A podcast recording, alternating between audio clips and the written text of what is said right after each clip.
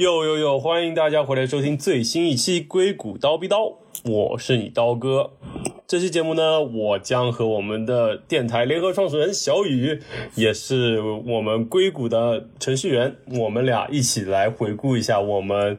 在年初的时候横穿整个美国大陆的故事。就是我们从硅谷一路开到了纽约，用时一个月时间。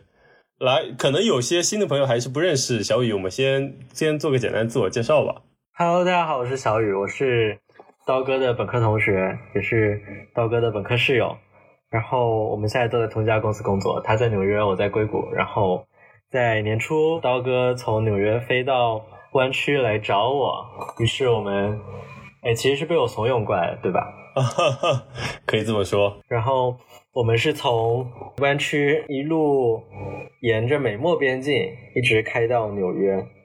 给大家一个概念啊，就是如果大家手头有一个世界地图，你们可以找到美国，然后你们看到美国和墨西哥有一条长长的边界线，基本上我和刀哥就是沿着那条长长边界线。南北战争时候，南方州我们是在这次旅行中全部都穿过了，然后最后到达东部海岸之后，就一路北上，然后一一直开到纽约，也就是刀哥的家。对我们是一共跨了十六个州，横穿了美国大陆的四个时区，嗯，总共有大概开了五千迈的样子。对对对对对。然后肯定有朋友会问，为什么我们不选择经典的六十六号公路？就是从洛杉矶一直开到芝加哥，就是因为我们年初是冬天嘛，所以说我们就决定还是走南边会比较温暖一点，也不需要太考虑下雪天之类的极端天气情况，所以说我们基本上全程走的是十号公路。啊，是这样的，我其实现在才知道这个原因，因为因为小雨是一个非常懒的人，所以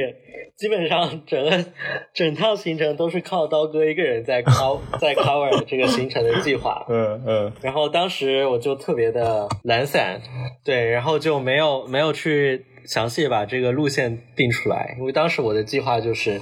反正就一路往东开，然后在哪儿停。觉得好玩了就多待会儿，也不在乎具体要走什么路线。但是刀哥比较贴心嘛，然后做事比较周到，就提前基本上把我们这一个月每天要在哪个地方停、停多久都给列出来了。然后你现在这么一说，我才知道你是想走比较温暖的地方。对啊，对啊。因为对于你的普通 SUV，应该应对不了下雪天气，更别说结冰的路况。所以说，我觉得走南边可能是相对比较安全。对，而且相对来说，我们的可能路上的朋友也基本上靠近南边比较多一点，就在凤凰城和新奥尔良。所以说，这也是对对对对路线规划的原因之一。嗯，对对对。要不要把我们的路线给念一遍？可以啊。呃，我们是从。湾区嘛，嗯，硅谷出发，然后一路先先开到了洛杉矶，然后我们从洛杉矶往东又开到了凤凰城、白沙公园，对吧？在新墨西哥州，然后就进入了德州，然后在德州我们待了圣安东尼奥和休斯顿，然后就到了路易斯安那州。的新奥尔良，然后在亚特兰大，在 Georgia 住了一个星期，途经弗吉尼亚州的 Richmond，到了华盛顿。沃盛顿 D.C.，嗯，然后经过美国首都之后，我们就花了两天时间吧，在费城待了一天，然后就直接到了纽约了。一月十号到二月九号，一共用了三十一天的时间。哦，这样想起来确实还挺久的。对，呵呵对，不如我们先说一说，就是我们为什么出发吧。呃，刀哥是被我骗上这趟旅程的。一开始我只是觉得一个人吃不消，所以一定要找一个人陪我。来 road trip，然后刀哥就被我一番说服，我们就一起踏上了旅程。其实一开始想法很简单，因为我觉得这是一个我们人生中很难得的机会，能够长时间的不用去公司上班，能够控制自己的自由选择自己的地理位置。然后我觉得应该好好利用这个机会。然后我觉得疫情。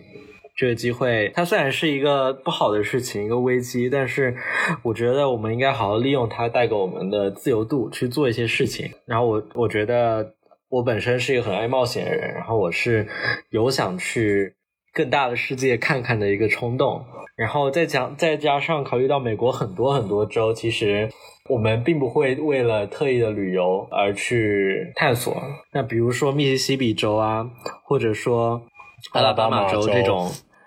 对对对，就这种它的知名度特别低的一些州，如果不是因为我们有这次 road trip，我很难就有机会去经过这些。其实占美国本土绝大部分的一些 middle of nowhere，就是那些中部都无人问津的一些城市和州。呃，我觉得希望能够看到除了美国那些典型的大城市以外的绝大部分的美国领土上，大家生活状况，然后大家整个精神面貌啊，还有整体美国的一个大概的样子吧。对，我觉得是一个很有趣的经验了，嗯，而且本身也是一个人生的一个很不错、值得夸耀的一个经历。对，种种种种种种冲动会让我觉得应该好好珍惜这次机会去做一些事情。于是我就拉上了刀哥，因为我知道刀哥也是一个非常有冒险精神，嗯，会对这些各种我们没有探索过的地方有兴趣的人，所以。刀哥是这次旅行中非常完美的一个搭档，对，大大大概就是这么一个初心吧。你你有什么要补充的吗？对，我觉得的确，我就只能做做补充的工作。我我想讲的也大部分都被你讲完了。那毕竟是我拉上你的嘛，对吧？对对，然后就是小雨的想法，我很大部分上都是赞同的，所以说这也是我们一拍即合的原因之一。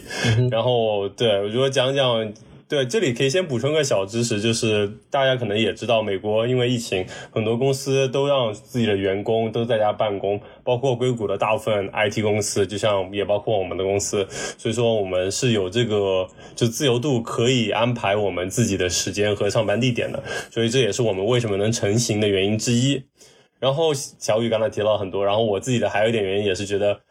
然后去过很多国家，但是其实美国本土倒是没有怎么玩过。然后我横穿美国大陆也一直是我的梦想之一吧。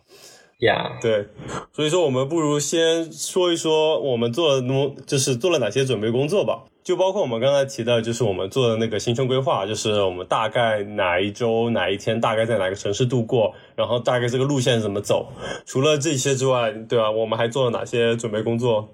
我觉得刀哥做的准备工作还比我多哎，因为我其实是在出发大概前一天才开始思考，我出去这一个月要带哪些东西的，因为毕竟我有辆车嘛，然后我我是用我自己的车完成这趟旅程，所以我觉得我我对能带多少东西其实心里也更有个数。其实对我而言不是什么太大的困难了，就是小雨其实提到的更多是行李部分。但行李部分其实一我本身就不习惯带很多东西，所以我就基本上就带了一些最基本的东西，换洗的衣服啊、电脑、手机、充电器啊这种出门旅行最常见的东西。然后可能你说包括一些长期旅行需要带的一些东西，比如说什么舒服的拖鞋，然后洗漱用品之类的。但其实这些都不是什么大问题，因为我们在一路上我们缺啥反正就买啥就行了。所以我觉得行李方面倒不是有太大的顾虑。我觉得可能我需要提到，就是你做了一些准备吧，就比如说是，就是出发前我们就整完完整的检查了一下汽车的一个状态，然后换了机油之类的，这些保证我们最主要的工具就是这辆车在出发前没有什么太大问题。对对对，刚好像刀哥提醒了我一点，就是。我们好像一直没有提到说，我们这趟旅程并不是说请假出去玩。其实我们基本一天假都没请，对吧？我们是和老板已经说好了，然后我们其实是在途中一直都是，就是我们一直都是在酒店里面工作。我们也并不是说，呃，请了一个月的假，然后专门去做这件事情。其实并没有，我们只是用我们工作之外的时间，然后用来开车探索一些新的地方。然后，所以我们准备工作很大一部分，呃，是首先我要保证我的我们我们住的大部分地方网络是稳定的，就是我们能够 开会工作，对吧？对，我觉得其实你提到我们准备工作中跟我们老板沟通这点，其实也蛮重要的。就是如果大家有时间就 anytime，那你其实都可以请一个月的假期去做这个事情。但是我们是选择边在路上工作边去。完成这个旅行，所以说你跟前期跟老板的沟通，让他同意你去这么做，其实也是一个怎么说，就是必须要做的一个准备工作之一吧。但是也是因为疫情期间大家在家里工作了太久，所以说我们老板们都还算比较支持我们去做这样的事情，因为一方面我们可以放松身心，对，这样其实就可以保证我们的工作效率。对，所以那为什么我们不请一个月假去做这个事情呢？啊哈。要是请一个月假做这个事情，那我们就不需要选在新冠这个时候了，我们可以选在任何时候，对吧？甚至可以选在一个温暖的夏天，做走我们自己想去的地方，然后我们还能做更多有意思的事情。对，如果请一个月假，感觉应该是可以更好的利用，对吧？就没有必要去去那么多。其实后来发现，其实真的没有太大必要去的一些地方。嗯，对啊，而且你要是给我一个月时间，我绝绝对出国了，不会留在美国的。你说的有道理。对我而言，其实因为我之前在欧洲待过一段时间，我觉得其实欧洲会值得我花一个十月时间好好的探索。哦，那不值，那我觉得肯定会花更久时间。对，但是我们毕竟是要背着工作出发嘛，所以我觉得，嗯，这一个月行程还是性价比很高的，但是也很累，就是。对，是的。好，那我们讲完了，我们那我们终于出发了。好，我们不如先讲讲，你还记得我们当时刚出发的心情吗？就是分享一下。那时候我记得和最后到纽约的时候区别最大的一个点，就是一开始你还是会很兴奋的去用你买的那个 GoPro 去记录我们。呃，出发的各种瞬间，然后想把它剪成 vlog，对吧？然后对对，我不知道，我不知道后面你 你那些素材是怎么处理。然后我记得一开始的时候，基本你一天是可以录个一两个小时的素材，对吧？包括我怎么开车，怎么上车，怎么出发踩油门，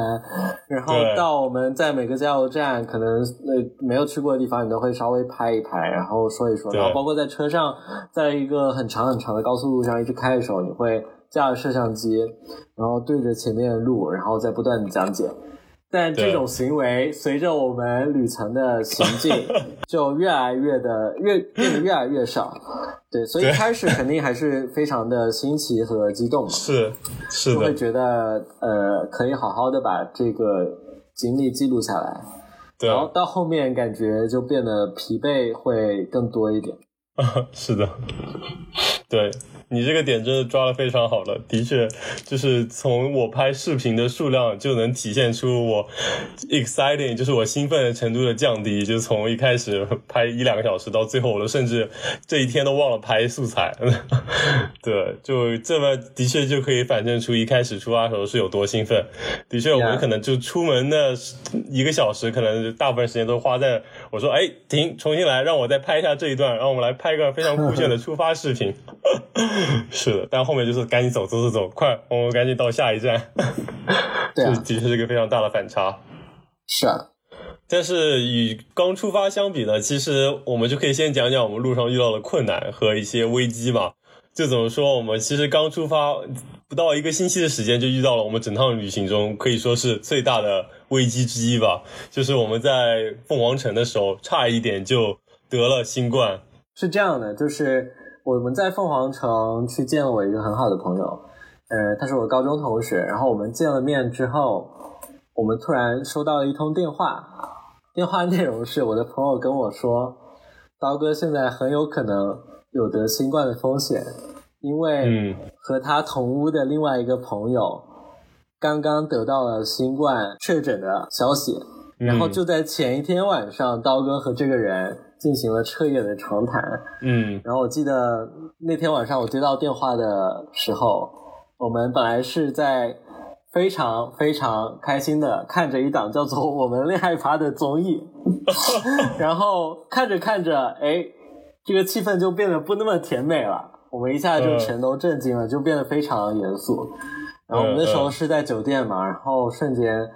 呃，我们就觉得这是一件很大的事情。然后我们仔细想一想，就觉得，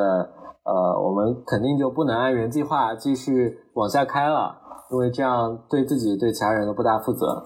我们首先要确保自己是新冠阴阴性的状态，我们才能继续往前开，对吧？然后，所以当下的决定就是，我们马上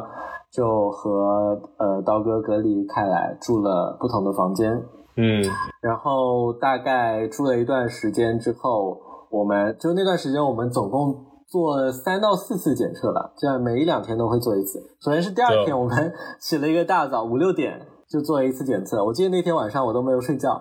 然后所以第二天早晨六七点我们就马上去做检测了。然后在 Phoenix 的一个很小的一个呃私营的一个做新冠检测的地方嘛，然后得出检测结果当然是阴性，呃，但是。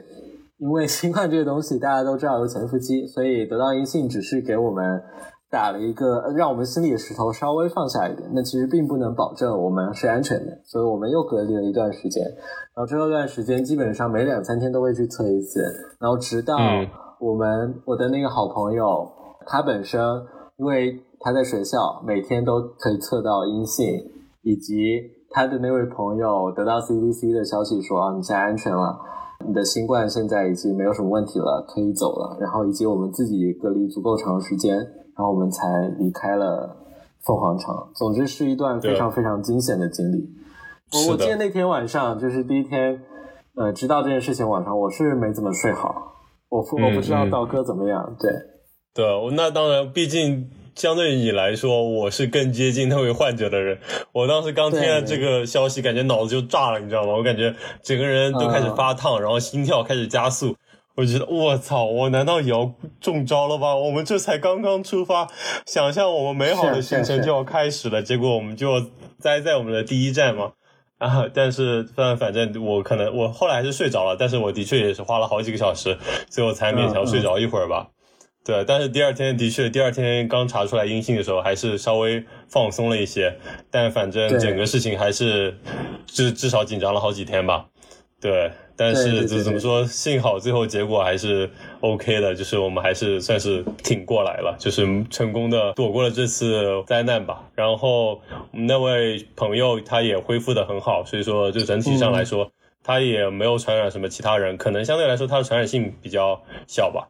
就总体上是一个非常，现在想起来是一个呃很特别的经历了。对。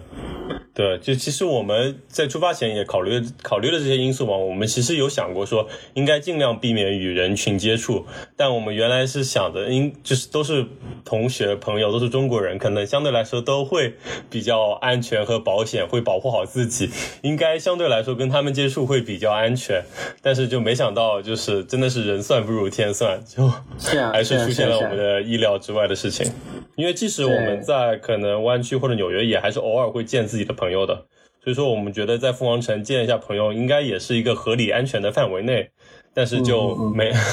还是出现了这样的事情。但是我觉得也侧面来说，就是公路旅行嘛，你出发嘛，旅行总是会遇到一些意想不到的事情。你即使准备的再充分，你可能还是会有一些怎么说意想不到的事情。所以我觉得最重要还是就是应急措施吧。就遇到这样的事情，我们到时候怎么处理？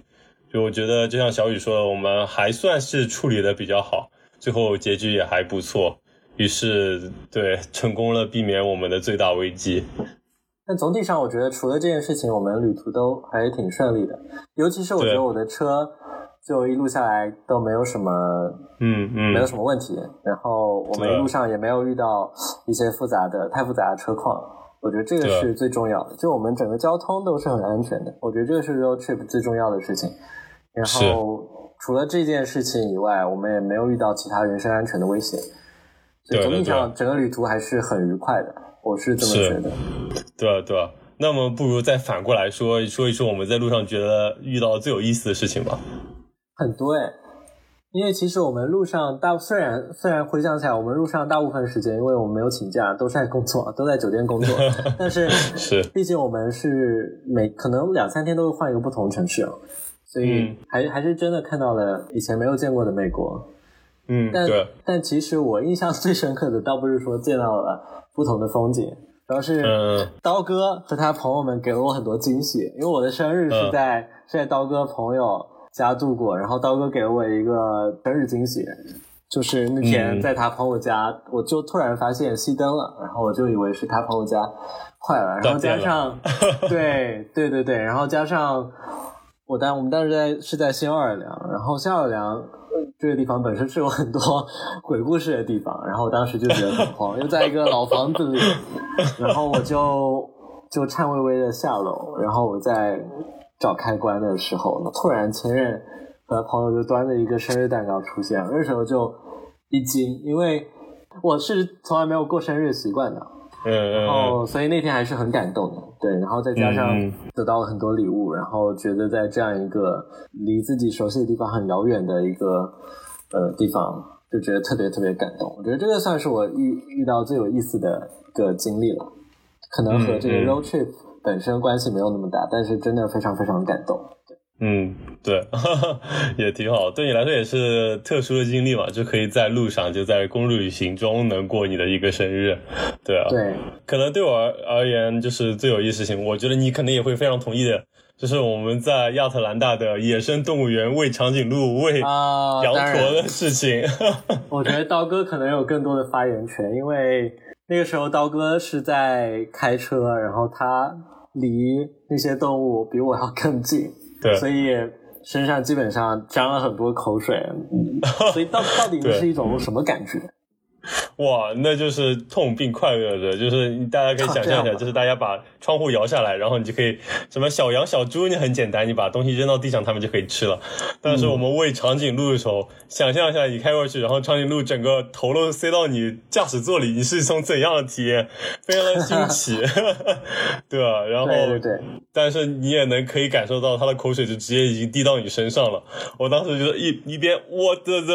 然后一边就把东西喂到他们的嘴里。嗯，就也是一件很就是特别的体验吧。对，尤其是呃，在湾区反正是没有野生动物园可以去的，所以这个对于我来说，感觉是可能好几年才能够有一次的经历。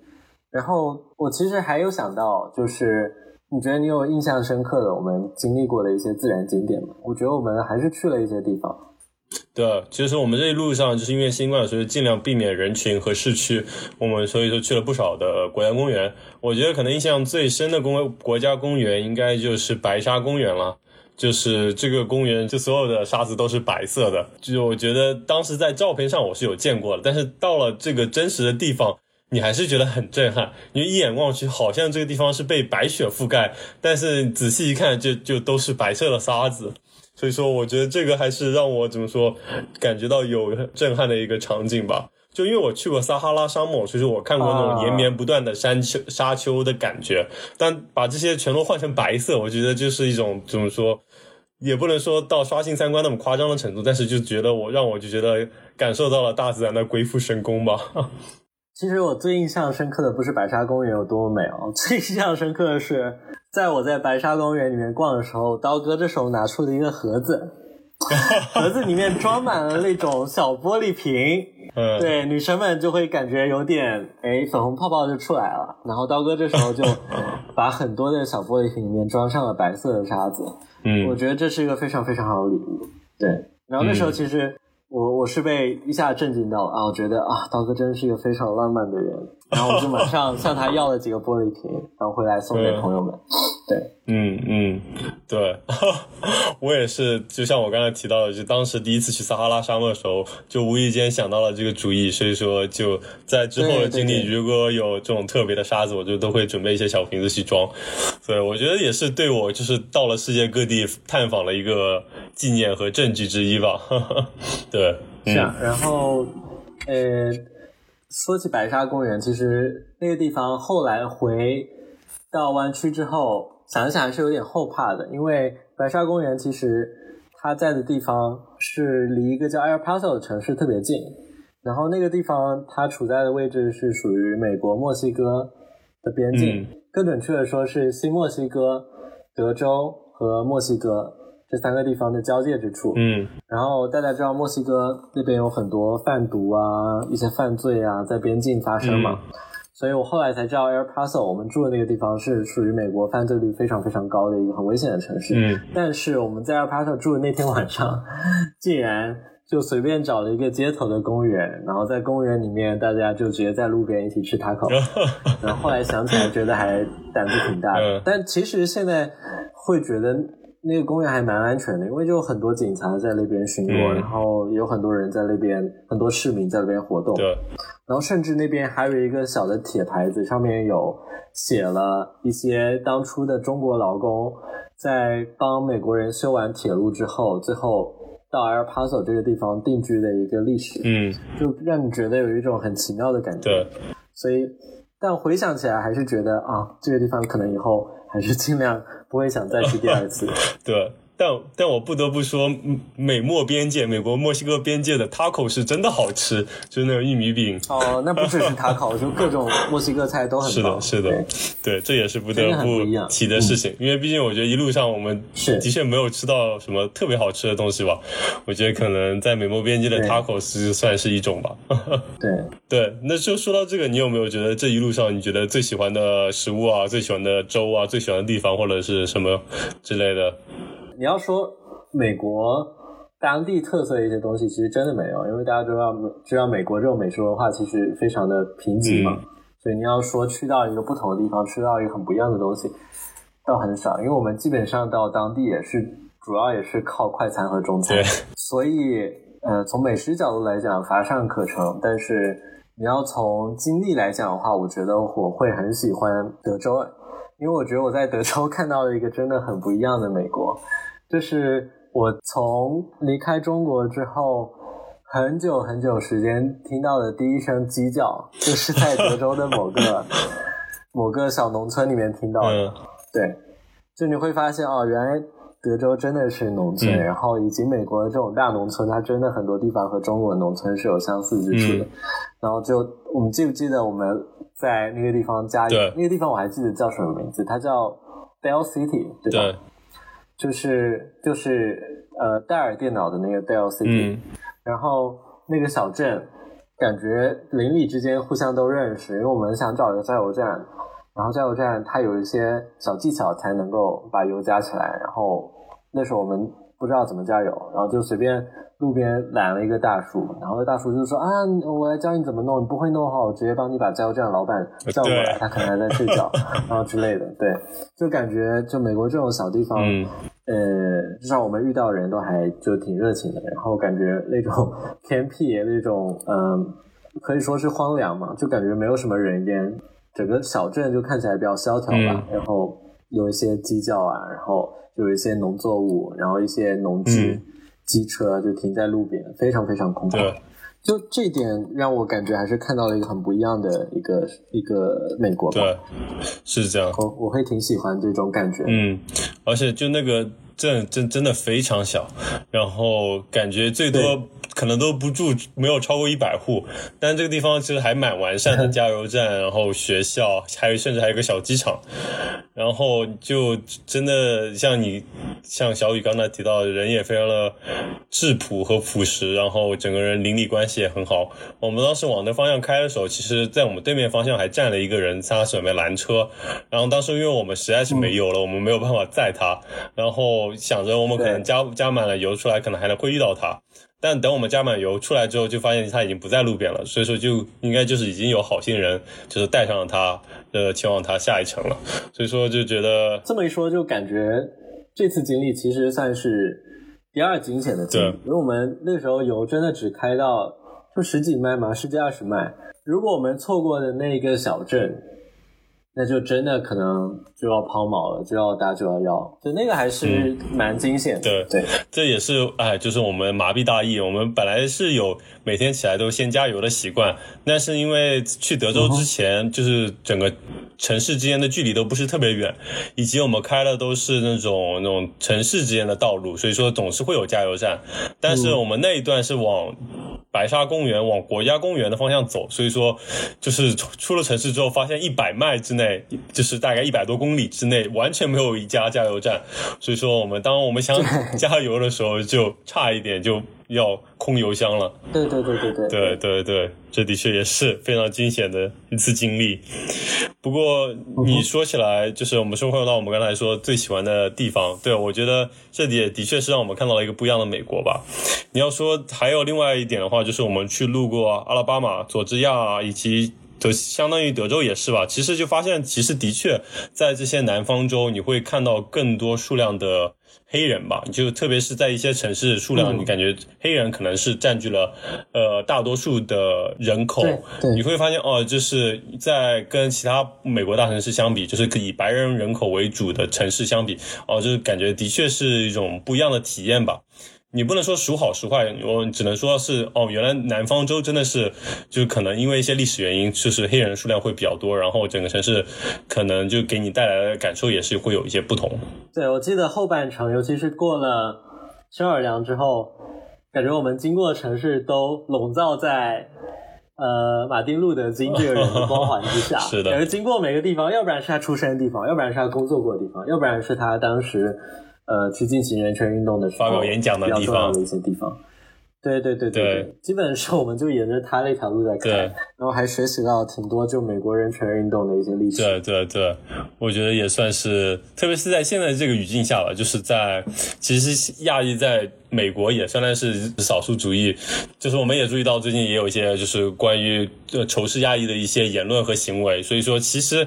去了解这一些黑人运动的历史，其实也对我们会有一些启发吧。这对于我们生活在美国的华人来说，我觉得就是如何在美国这种地方去争取自己的权利和保护自己的权利，我觉得是一个非常重要的一课吧，可以这么说。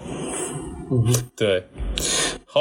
那么我们这一趴也说完了，我们不如接着再说一说，就是我们整一趟行程下来，就是你觉得总体上符合你的预期吗？我觉得总体上还是超出我的预期的，说实话。就我预期中会想到我可能会看到一些不一样的东西，但总体上，呃，我觉得我收获到的东西比我预期的还要多。我会觉得我预期中可能只是想，呃，了解一些美国更地广人稀的一些地方。然后了解到美国一些更穷乡僻远的地方长什么样，然后但是这个过程中，我觉得让我比较惊喜的地方，主要还是和一些新认识的朋友，然后在一起，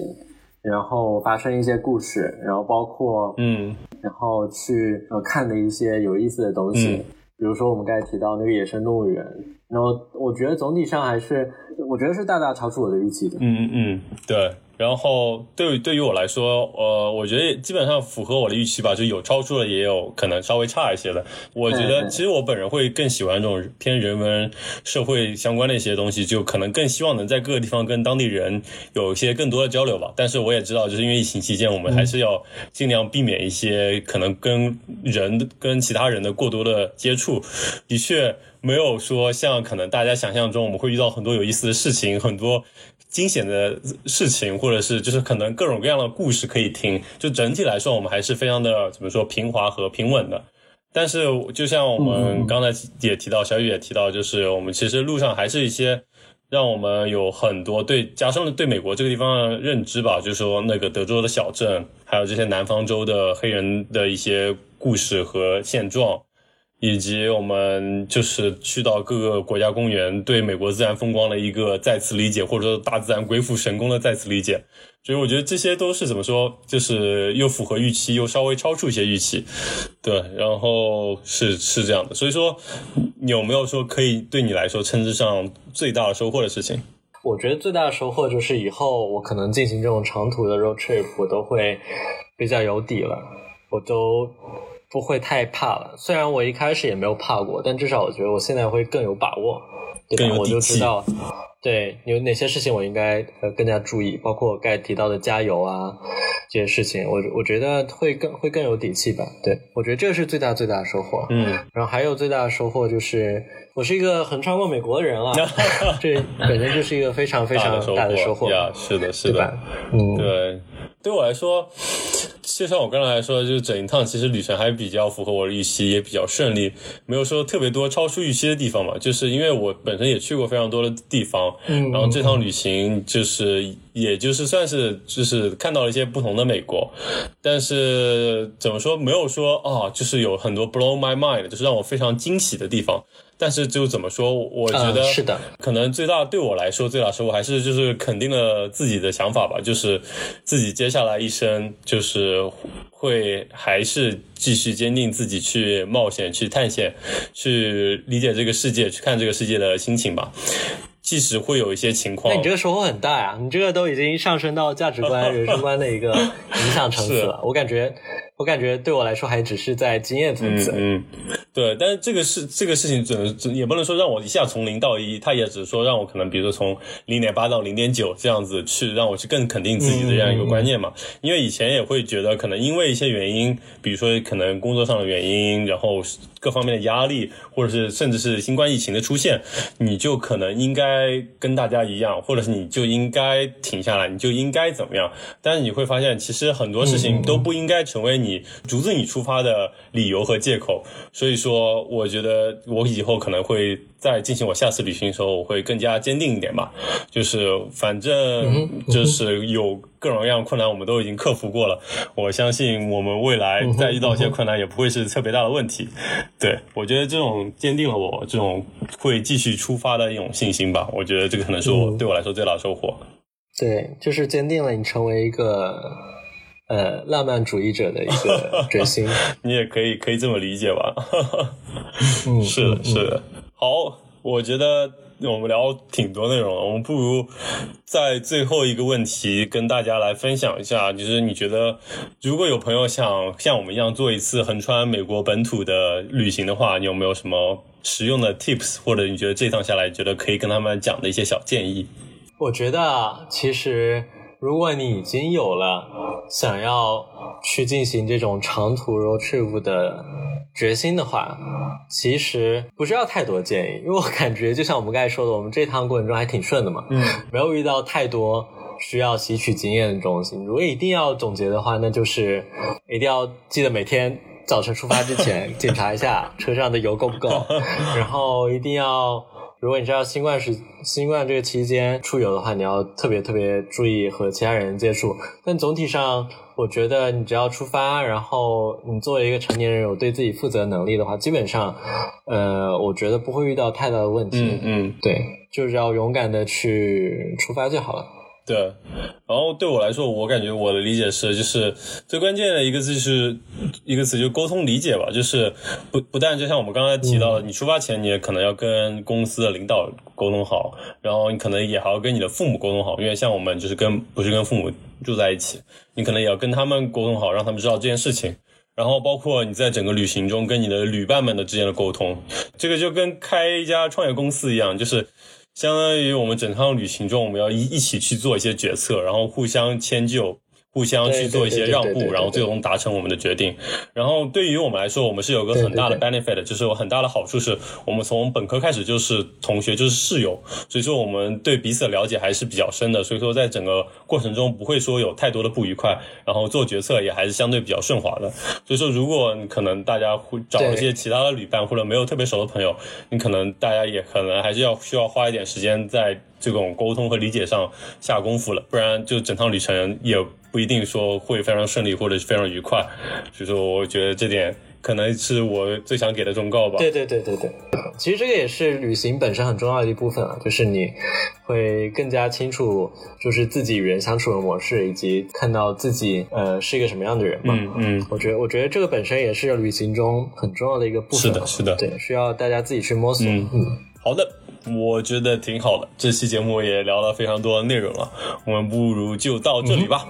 下期节目我们再见啦，再见，拜拜。